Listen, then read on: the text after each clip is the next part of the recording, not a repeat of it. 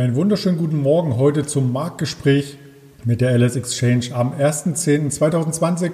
Neuer Kalendermonat, alter Moderator. Mein Name ist Andreas Bernstein von Traders Media GmbH. Wir sprechen heute in Düsseldorf mit dem Daniel. Guten Morgen nach Düsseldorf.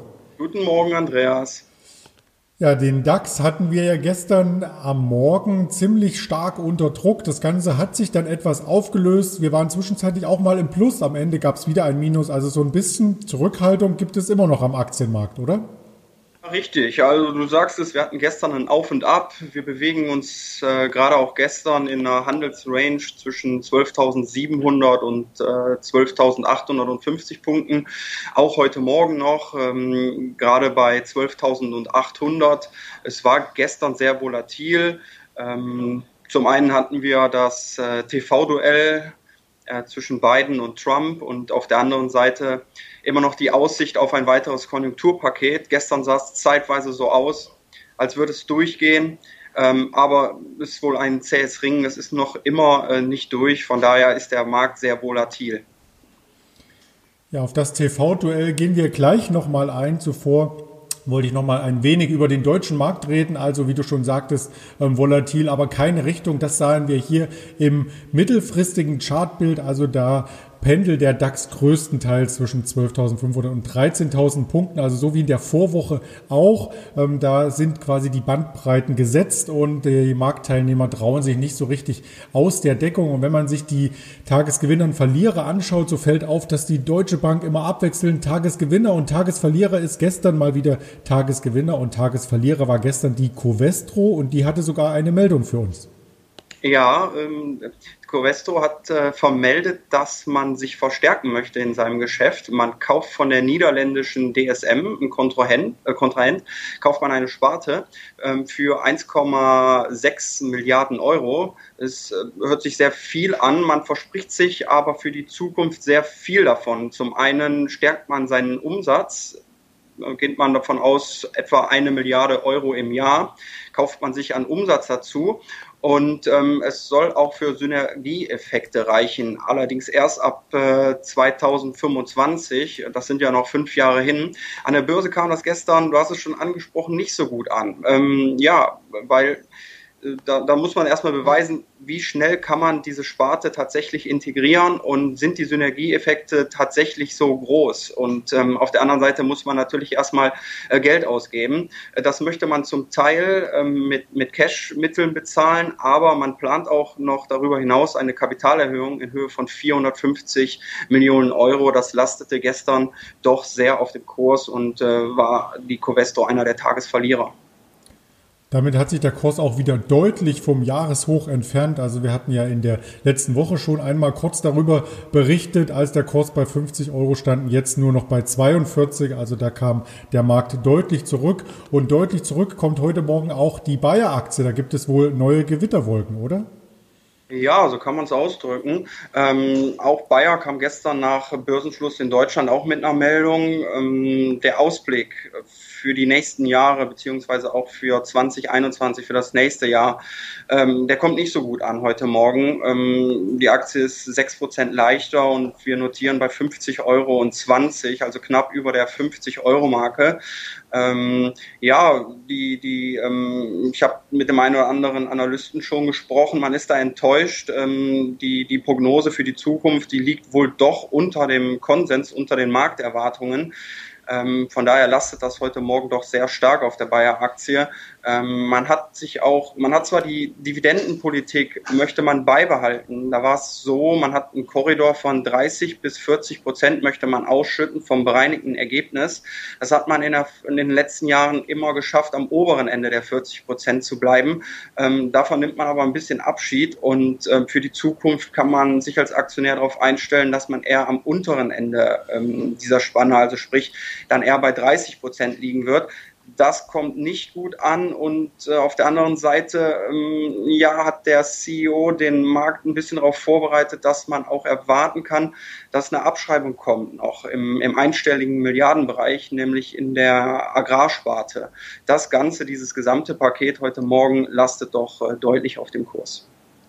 Und den Kurs hatten wir uns eben während des Gesprächs schon eingeblendet. Ähm, da lockt ähm, aus Sicht der Shorties quasi das Jahrestief aus dem März. Also da ist nicht mehr viel Platz nach unten. Äh, da ist es auf alle Fälle auch für Charttechniker spannend, diese Aktie hier weiter im Blick zu behalten. Was wir auch im Blick behalten müssen, und du hast es eingangs schon angedeutet, ist ein mögliches US-Hilfspaket aus den USA. Und da gab es gestern schon mitten im US-Wahlkampf hier entsprechende Meldung, die die Wall Street beflügelt hatten. Denn die Wall Street startete im Minus nach dem TV-Duell und konnte dann sehr, sehr stark zulegen. Und das war dem Umstand geschuldet, dass hier ein weiteres Hilfspaket in Aussicht gestellt wurde, beziehungsweise einem Interview von Finanzminister Stephen Mnuchin, der dem Sender Vox Business Network gesagt hat, wir werden keinen 2,2 Billionen Dollar Deal machen und auf die Nachfrage, das klang so ein bisschen für mich wie auf einem türkischen Bazar, werden es vielleicht 1,5 Billionen, äh, sagte er dann, ja, vielleicht liegt es dann in diesem Bereich. Also auf alle Fälle soll hier was kommen oder wie hast du das aufgenommen? Ja, ich habe es auch so aufgefasst. Es soll auf jeden Fall was kommen. Ähm, allerdings ja, die Zeiten Corona, die erschweren das Ganze natürlich auch ein bisschen und die Tatsache, dass wir uns da mitten im US-Wahlkampf befinden. Ne? Also das ist wohl ein zähes Ringen und ähm, es gab gestern, wie gesagt, du hast es angesprochen, sah es erst so aus, als, als würde man eine schnelle Einigung hinbekommen, aber heute Morgen bzw. über Nacht habe ich persönlich nicht mehr den Eindruck.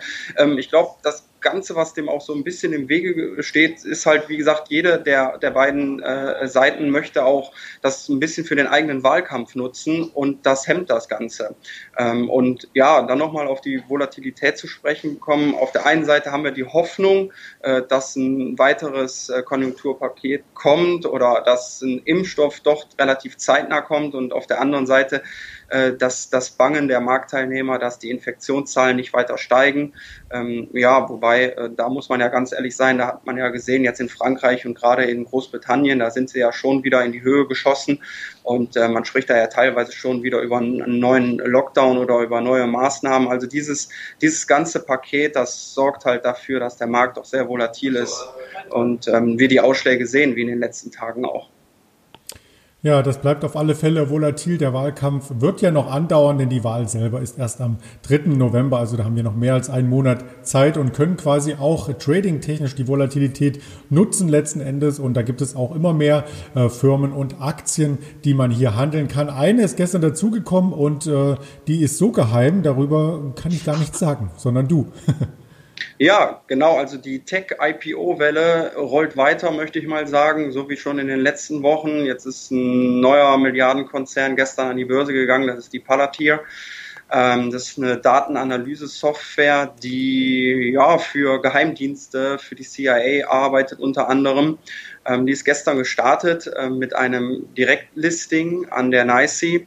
Äh, der Referenzpreis ist festgelegt worden im Vorhinein bei 7,25 Dollar und äh, die Aktie hat gestern den Marktstart ähm, gemacht mit, mit, mit 10 Dollar.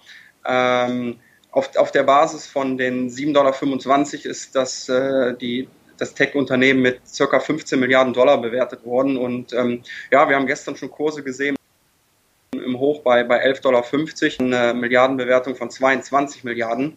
Also nach wie vor ist der Tech-Bereich äh, nachgefragt und äh, der läuft, wie möchte ich mal sagen, wie an der Schnur gezogen.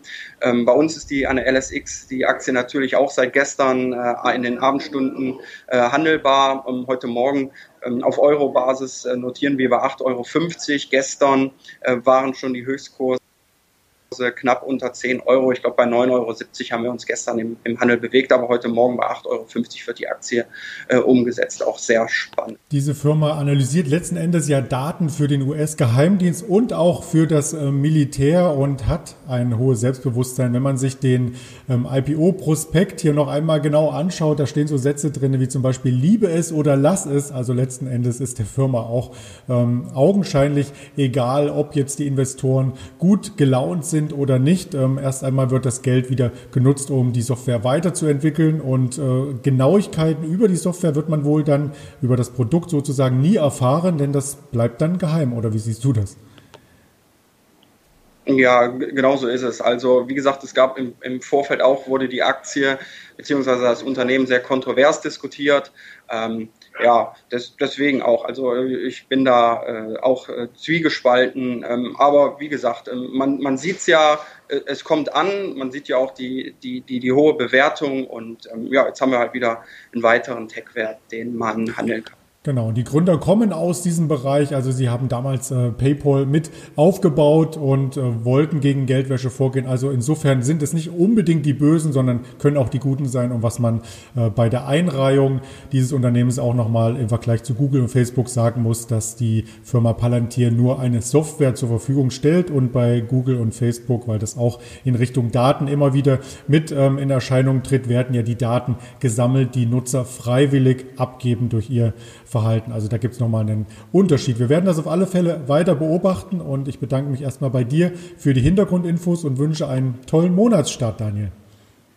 Sehr gerne, den äh, wünsche ich dir auch. Bis zum nächsten Mal. Tschüss. Ja, und wir hören uns auch gerne morgen früh wieder kurz vor Handelseröffnung hier zusammen mit der LS Exchange im Marktgespräch. Bleiben Sie bis dahin gesund und aufmerksam. Ihr Andreas Bernstein von Traders Media GmbH zusammen mit der LS Exchange.